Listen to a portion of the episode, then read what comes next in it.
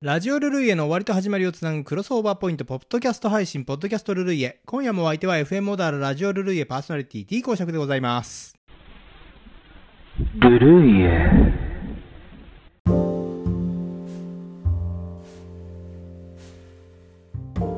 先日2月20日放送のラジオルルイエお聞きくださいました皆様お聞きくださいましてありがとうございましたオープニングトークはまあお花見の話ですかね。えちょっとこの雪が多いというような話題から、えーお花見梅の花桜の花、まあ、そんなような話になっていったんじゃなかったかなと思いますけどね、まあ、本当に雪のね、うん、なんかニュース、えーよく耳にします、まあ、東日本、えーこの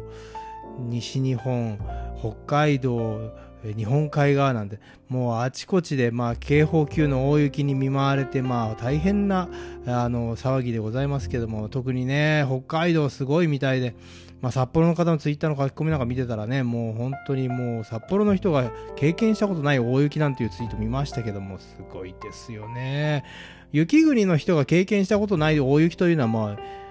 我々の想像つかないですよね。小田原では雪降らないので、ちょっとわかりませんけども。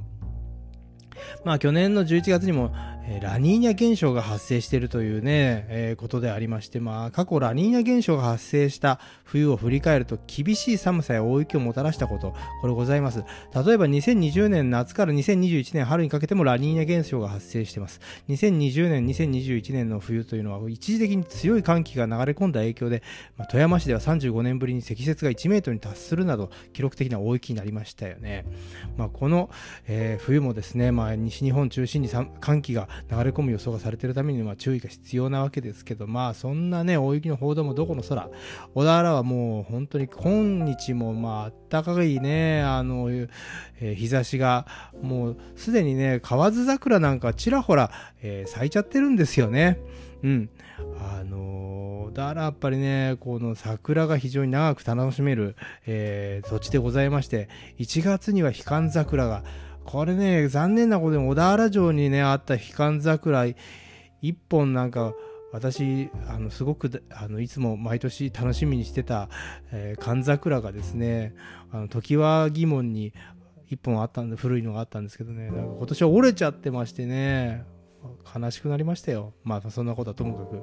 えー1月は寒桜、ね、悲観桜。2月は河津桜。3月はオカメ桜。4月はソメイヨシノというね、えー小田原の春はいつでも花見ができるという、えー準備ができてるんだというような。しかしね、小田原で花見といえばやっぱりこの梅の花。えー小田原はですね、梅干しがものすごい名物でございまして、梅の花がやっぱりね、小田原の人間のはあのこの小田原んちゅの、えーなんつうんですか花見といえば定番なわけですよ家族親戚がね集まって蘇我の梅林に行って梅祭り。ね。小さい頃はね家族でよく行ったよなーっていうね、えーまあ母親が作ったおにぎりやこの何ですか鶏の唐揚げとかね。うんこれを重箱に詰めてでご座を引いてね。2月の寒空の下。酔っ払ってもうカラオケしてるおっさんたちを見ながらね、お弁当食べたりね、まあ自分もカラオケやったりなんかして、えーそんな思い出、私にもあります。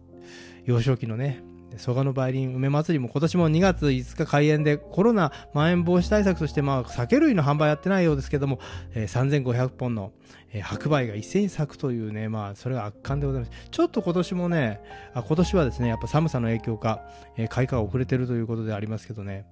えーそれでもねあの老梅なんかはものすごく今もう見ど見どき、えー見頃なんでありまして、えー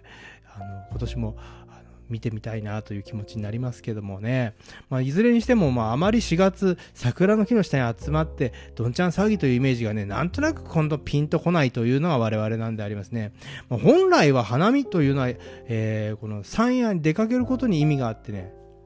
花の鑑賞というような風流な行事ではなかったはずなんですね。えーこれはまあ3月3日の上司の節句と同様の意味を持ってまして、払えのために、えー三や、ね、山やこの野原に出かけていくという、まあ、そういった宗教的儀式であると、えー、これはまあ潮干狩りも同様であります。もともとはひな送りに由来する、えー、山に近いところでやっぱ山に行くし、海に近いところは海に出ていくんですね。えー、そうやって遊ぶしきたりがあった。まあ、例えば海に近いといえば沖縄の3月3日、これは家にいてはならぬ日でありまして、村を挙げて山や海でこの出ていくというね、えー海遊びとか海下りなんて言うんですけどね、えー、また、あの期日もね、旧暦3月3日か4日と決まっております。例えば、千葉の、えー、一部ではですね、3月3日に、えー、花見の肝心という行事が行われるし、えー、西日本でも3月の節句や、えー、4日をですね、花見と、えー、はっきり呼んでる。えー、もしくは4月の、えー、8日、これを花見の日としてまして、まあ、この日を春の祭礼の日とするあの謝辞が多いことも、えー、分かります、えー、また東北各地もね4月8日に花見に行って物意味する風習が残されていたりなんかしまして、まあ、しかしまあいつの頃からか桜桜を見て楽しむのが花見というように、えー、なっていくわけですね、まあ、これはね桃式,、えー、桃式の大宮人の糸満あれや桜かざして今日も歌いつという万葉集にあるようにですね、奈良時代、平安時代にはすでに桜を見て歌を読んだり踊ったり、まあ、浮かれていたことがわかるんでありますけれども、まあそんなわけでね、えー、今回も皆さんのメッセージの方をちょっと、えー、読んでいこうかなと思います。えー、何ですか、ポッドキャスト聞きながら待機というのはコムアット静岡市民さん。ありがとうございます。いつも、えー、ポッドキャストを聞いて、それからラジオに、えー、移動していただいているということで、本当に、あの、いつも応援ありがとうございます。コマと静岡市民さん、えー、毎週、あの、楽しみに、一緒に聞くの楽しみにしてますよ。それから、うーんと、GMV ミュージックビバレッジりながら、ルルイエ待機。ミュージックビバレッジりながら、ルルイエ待機というのはいいですね。えー、週、デバブリ依存症スラッシュ浜松町92話さん、えー、GMV ミュージックビバレッジ、えー、これはあのー、DJ パパ Q さんのね、えー、ラジオ、あのラジオルルイエの前番組がですね、え DJ パパ Q の、えグローバルミュージックビレッジという、あの略して GMV というね、え番組でございます。非常に非常にいい番組でね、まあ、本当にもうこのラジオルルイエあの大先輩あの DJ パパ Q さん、まあ、もうこのラジオ界では非常にこの選曲家として、えー、優れた方でありましてね本当にもう FM オーダーランの中でももうぜひえー、一度は聞いてほしい、ぜひぜひ聞いてほしい番組の一つが、一つであります、このパパ Q さんのラジオ。それがね、やっぱこの、ルルイエの前の番組になったということでね、えー、もう本当にリスナーの質向上というか、えー、私の本当勉強にもなるし、ものすごく感謝してます、私今ね。えー、そんなわけでね、あの、本当パパ Q さんのラジオから、あの、ルルイエ待機してくれる人本当に多くなりまして、あ嬉しいですね。えー、それから、あの、なんですが、パパ Q さんのラジオで待機中、えー、というのは、ヒーローゆうきさん、いつもありがとうございます、ヒーローゆうきさん。えー、ヒーローゆうきさんはね、あの、Google ホームのチューンインで聞いてますが、今のところ問題発生していませんというメッセージも添えてくれてます。えー、こうやってね、あの、聞いてる視聴環境をあのちょっと書いていただけて、えー、また諸問題発生してないなどのあの報告本当に助かるんですよね。ありがとうございます。本当にこれ嬉しいですね。たまにこの何年か一度にねどういうわけかこのサイマル放送というのはねこの謎の、えー、障害というか聞けなくなるような状態がありますからね、えー、それからあまた同様にあのコムアッと静岡市民さんも今日は iPhone のサイ、サファリでササイマルです。サファリでのサイマルです。今のところ異常なしと報告してくれてますね。え、ありがとうございます。本当に助かってます。えー、それからこの、えー、先ほどの州デバブリ依存症スラッシュ浜松市長92話さんの、えー、1月の雪ではえらい目にあったという話、えー、会社を出た直後は何ともなかったけど、東に行くにつれて雪は強くなるわ、霧は濃くなるわ、路面は凍ってるわ、生きた心地がしなかった、かっこ車通勤者ということで、まあね、これ本当にもう危険ですよね、雪道の、えー、運転。まあね、本当に皆さん、あの気をつけていただきたいね、本当に思いますけれどもね、えー、周さんも本当、この何事もなくてよかったと思いますけど、まあ、あの恐ろしい思いをしたんじゃないかなと思うわけであります。それからね、これ大事なこと、え、しげっちさん、ブログが更新されてなかったというようなご報告で本当に愛すいません。これもしげちさんのね、ツイートがなかったら、え完全に私ブログを更新するのを忘れておりまして、えありがとうございます。感謝しております。あの、おかげさまで、え放送中にブログ更新できました。あのブログの方にね、えー、放送の内容、えー、大体このテキスト起こししてございまして、えー、ぜひ D 公爵の、あの、ラジオルルイエの方ね、あのホームペえっ、ー、と、これは FM オダーラの公式サイト、番組表の方からね、えー、あの一喜一憂というブログに、あの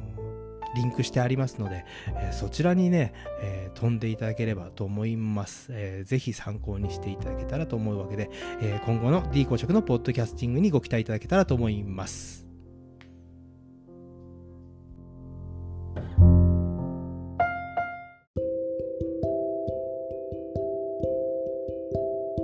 さて、次回放送のラジオルルイへ使用楽曲をお知らせします。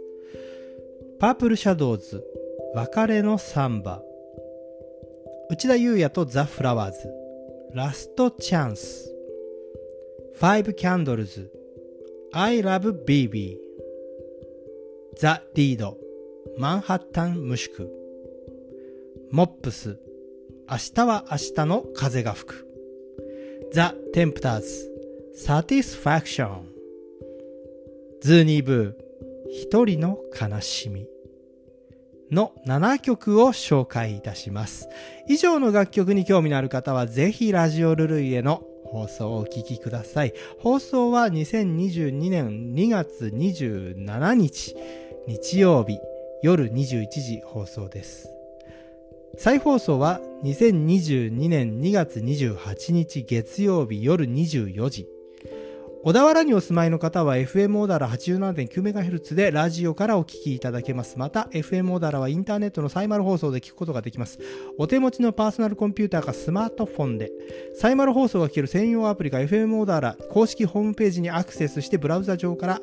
お聞きください。ツイッターをご利用されている方はぜひハッシュタグルルイエでひらがなでルルイエでつぶやいてみてください。一緒に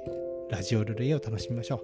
う。そんなわけで今夜も D 公爵のポッドキャストルルイあっという間にお別れの時間。皆さん週末の夜は FM オーダーでお会いしましょうね。僕の人生が続いている限り配信続けたいと思います。それでは皆様来世でもよろしく。チャオ